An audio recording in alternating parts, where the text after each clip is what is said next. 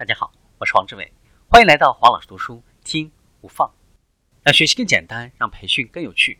我们继续分享情绪救急，从和谐的两性生活当中呢来感受快乐。每个人都有性问题，要控制自己的性冲动，不要越过社会的规范，要在性方面成熟起来，让自己心态平和。有三条原则。第一条，如果你还处于青春期，在你的性生活当中，谨记责任，充分认识到自己行为的可能后果，努力把自己的能量引导到各种各样有趣的活动当中去。第二条，如果你是个成年人，和自己的伴侣生活在一起，那么要知道，性成熟取决于不断发展全面成熟的品质，尤其是。同理心、理解、无私、配合精神和彼此的爱护。第三条，我们大家都应该记住的重要一条就是：远离麻烦总比摆脱麻烦要容易得多。化解工作当中的情绪压力。商业体系是满足大家需求的最大的供给者，但不幸的是，它同时也给人们带来了巨大的情绪压力、沉重的责任。激烈的竞争者和保持成功的欲望，都是高层管理者的普遍压力的来源。没命的工作，毫无安全感，都是人走向末路的标签。工资太低，工作太单调，又没有乐趣，种种问题给工人们带来了深层的压力。长远来看，唯一好的解决办法就是，商业社会必须呢逐步使自己更加的人性化。目前，一些行业正在朝这个方向努力。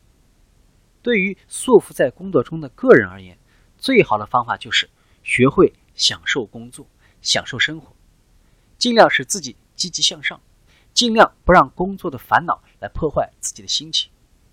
人必须自己来掌握自己的情绪，而不应该让工作来控制情绪。人类的六大基本需求。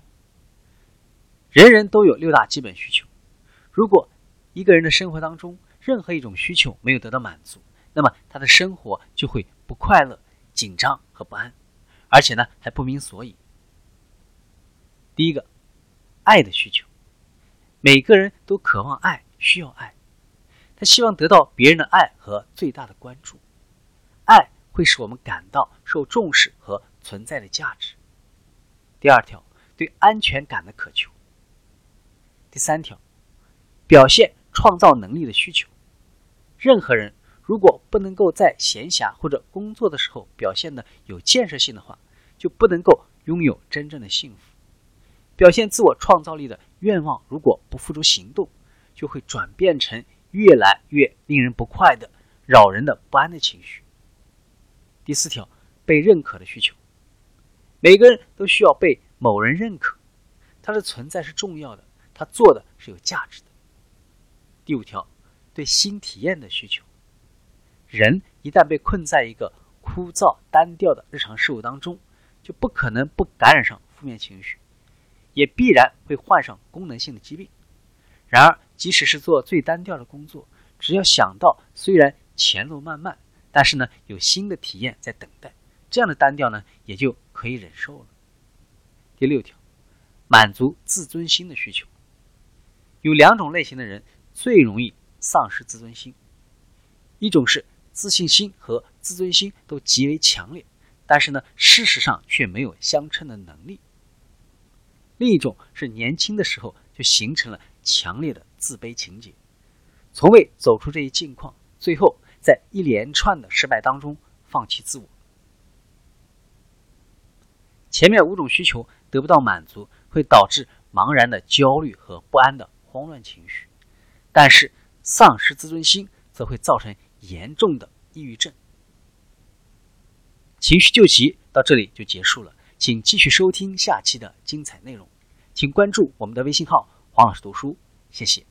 只需五分钟，学习很简单，我们下期见。